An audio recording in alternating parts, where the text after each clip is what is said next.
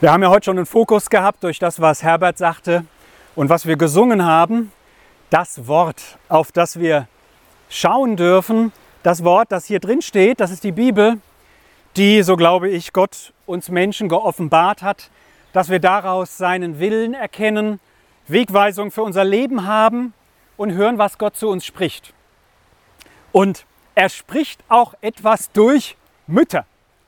Jetzt kommt's. Also heute ist ja Muttertag und ich habe mal vorher im Gottesdienst, also vor dem Gottesdienst mal so recherchiert, äh, Mütter. Ich kann natürlich an meine eigene Mutter denken und ich bin davon überzeugt, jeder von uns hat eine Mutter. Das geht nicht anders. Paulus sagt im Korintherbrief, wo die Männer sind durch die Frau, also auch keiner von uns Männern. Meine Frau sagte mal, die Ruth lässt euch grüßen, sagte mal, ähm, ist schon komisch, dass in mir jetzt ein Mann entsteht. Aber sowas gibt's, ne? Ja, also zumindest wie viel 41, 41, 49 Prozent der Menschheit oder so sollen so sein. Wie auch immer. Also eine Frau hat ja ein ganz besonderes Privileg und auch eine ganz besondere Herausforderung. Sie kann grundsätzlich Kinder zur Welt bringen.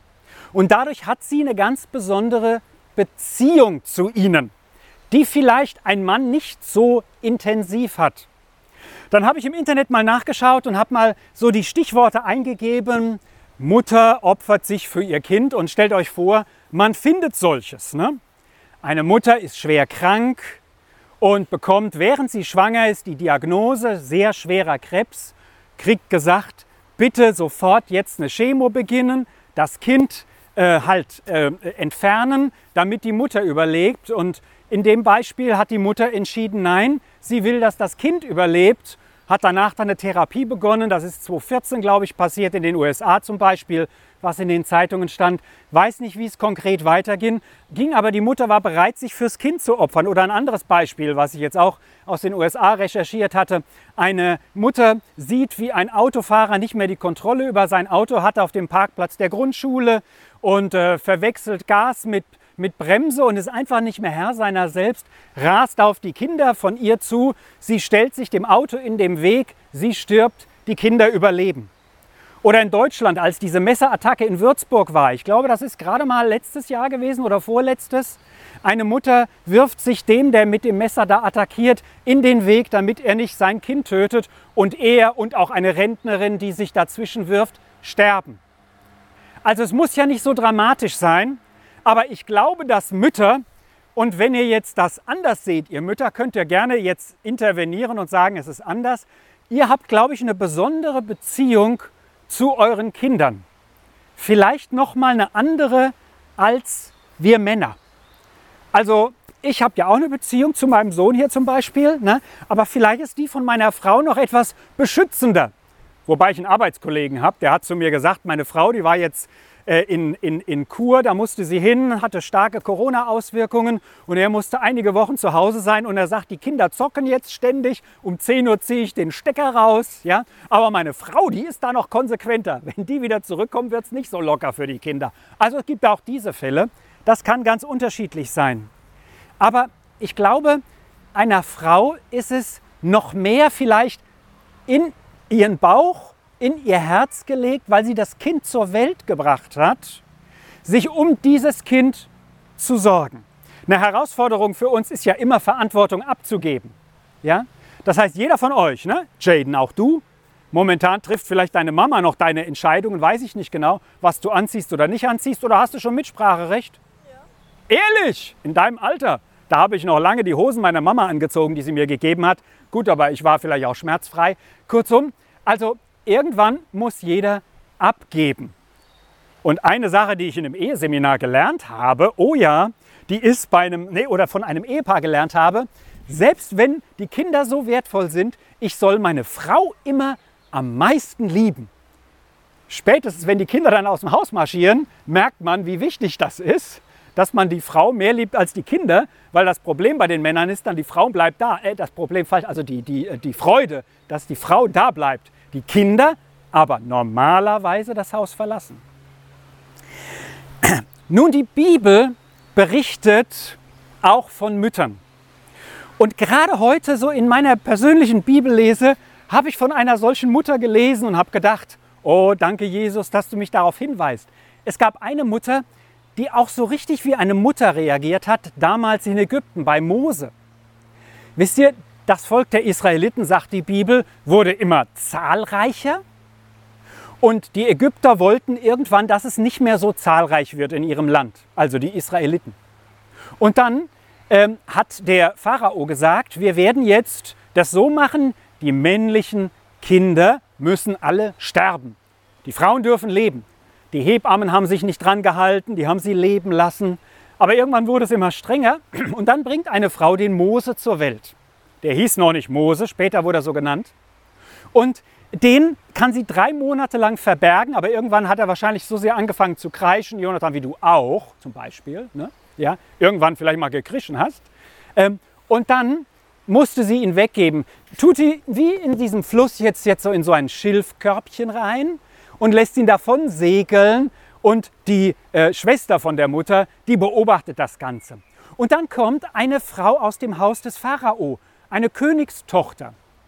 Wisst ihr, und die wusste 100 pro, dass dieses hebräische Kind jetzt ähm, zu töten ist. Also das war klar.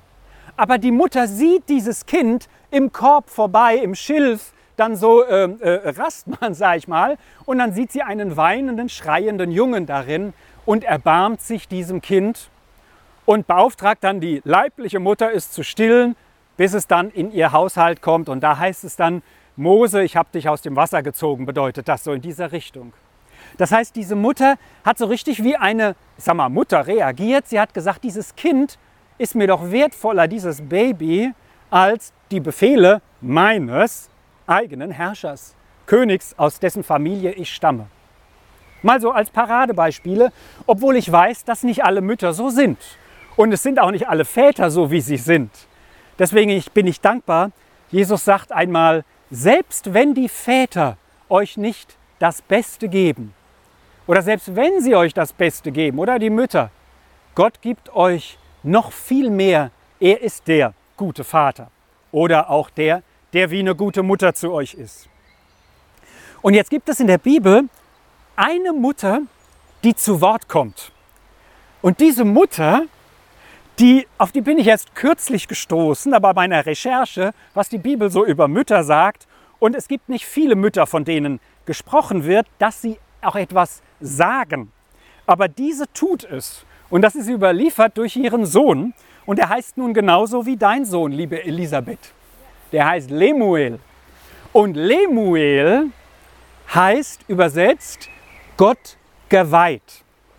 Also der gehört Gott. El ist äh, äh, wie bei Elias und so, El heißt Gott und äh, Lemu heißt dann offenbar auf Hebräisch, der gehört Gott. Das heißt, die Mutter hatte etwas vor mit ihrem Kind. Die wollte, dass das Kind ganz Gott gehört. Und nun ist in Sprüche 31, also im letzten Kapitel der Sprüche, in den ersten neun Versen berichtet, was diese Mutter sagt. Die Worte Lemuels, des Königs von Massa, das war gar kein israelitischer König übrigens, das war irgendein anderer König, der da zu Wort kommt die ihn seine Mutter gelehrt hat, mein Sohn, was soll ich dich lehren? Sohn meines Leibes, Sohn meiner Gelübde. Da sieht man schon, was die Frau, die Mutter hier mit ihrem Kind vorhat. Die hat mit ihrem Kind vor, dass es nicht nur aus ihrem Leib herauskommt und sie es ins Leben begleitet, sondern die wünscht dem Kind auch noch etwas ganz Besonderes. Sie hat ein Gelübde getan, offenbar, dieses Kind soll Gott geweiht sein. Also sie hat was vor mit dem Kind. Sie will, dass aus dem Kind etwas Besonderes wird. Und zwar offenbar kein finanzstarker äh, Multi irgendwas, also keiner, der besonders reich werden muss, keiner, der besonders viel Macht vielleicht hat, sondern sie will, dass er Gott gehört. Also, und jetzt ringt sie mit sich, was sie ihrem Kind wünschen soll. Aber, und das will ich sagen, glaube ich, geschieht allen, uns, wenn wir an etwas hängen oder an einem Menschen hängen, und da können wir auch unsere Liebe überprüfen, ob es jetzt unser Kind ist oder nicht. Wenn wir dem Gutes wünschen, wenn wir dem Gutes wünschen, ja, dann, dann ist es so wie bei dieser Mutter, die überlegt, was ist das Beste, was ich meinem Lemuel wünschen kann. Was ist das Beste? So, und dann kommt sie zum Schluss und sagt, Gib deine Kraft nicht den Frauen hin und widme dich nicht der Vernichtung von Königen. Könige Lemuel sollen keinen Wein trinken und Mächtige nicht nach Bier verlangen. Sonst trinken sie und vergessen die Satzung und beugen das Recht aller Elenden. Dem, der zugrunde geht, gebt Bier und Wein denen, die verbittert sind. Sie sollen trinken und ihre Armut vergessen und nicht mehr an ihr Elend denken. Öffne deinen Mund für den Stummen, für das Recht aller Schwachen. Öffne deinen Mund, richte gerecht und schaffe Raum dem, der elend ist und arm. Das sagt die Mutter von Lemuel als quasi ihre, die Quintessenz ihrer Botschaft an ihren Sohn. So, und sie sagt drei Dinge, die ihn abhalten davon, das Richtige zu tun, aus Sicht der Mutter für ihren Sohn ist, gib deine Kraft nicht den Frauen, widme dich nicht der Vernichtung von Königen und trinke keinen Alkohol. Jetzt können wir uns natürlich fragen, soll der Lemuel gar keine Frau haben? Nein, natürlich soll der eine haben. Aber damals war es üblich für diese Übergangszeit, dass ein Mann viele Frauen hatte.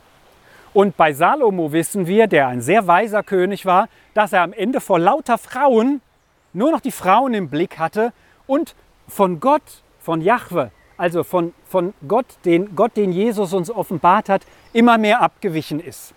Die Mutter sagt, widme deine Kraft nicht den ganzen Frauen, die du hast, sondern er, die Bibel sagt, liebe deine Frau, ja, du sollst sie lieben, wie Christus die Gemeinde geliebt hat. Darum geht es also nicht, aber nicht sich darüber hinaus zu verlieren in seinem ganzen Harem.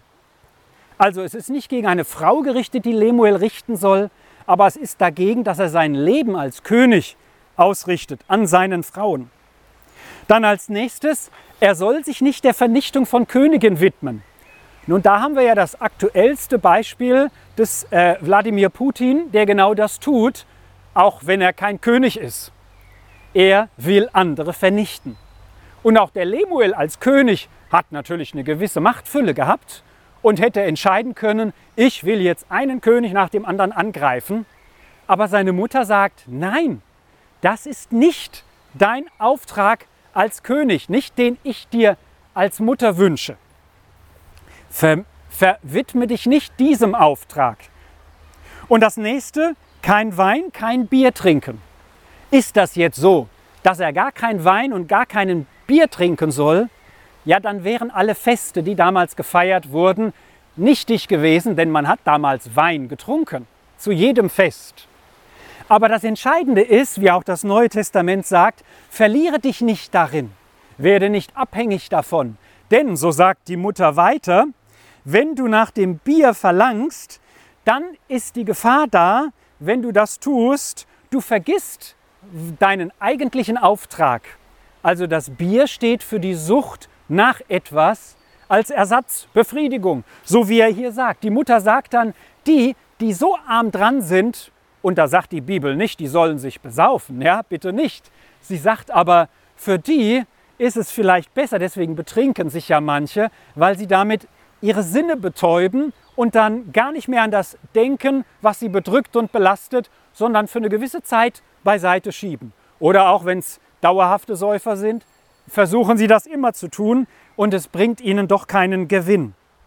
Sondern sie sagt, fixiere dich nicht auf die vielen Frauen, fixiere dich nicht auf deinen Machtzuwachs, fixiere dich nicht auf etwas, was nur vorübergehende sag ich mal, einen Hype bringt oder Drogen, sondern sie sagt, der Auftrag eines Königs ist es, öffne deinen Mund für die Stummen, für die Schwachen und schaffe ihnen Recht, richte gerecht. Dein Auftrag als König ist es, deinem Volk, das du hast, so vorzustehen, dass es in diesem Volk Gerechtigkeit gibt, dass jeder sich wohlfühlt, dass jeder auch gerne dort ist und sich behütet fühlt, ob er arm ist oder reich. Und das wiederum ist die Botschaft, die ich denke, jeder von uns für heute mitnehmen kann. Egal, ob wir Mutter oder Vater oder keine Mutter, kein Vater sind. Mit unserem Leben hat Jesus etwas vor. Mit jedem unserer Leben. Das Leben von Lemuel war das eines Königs.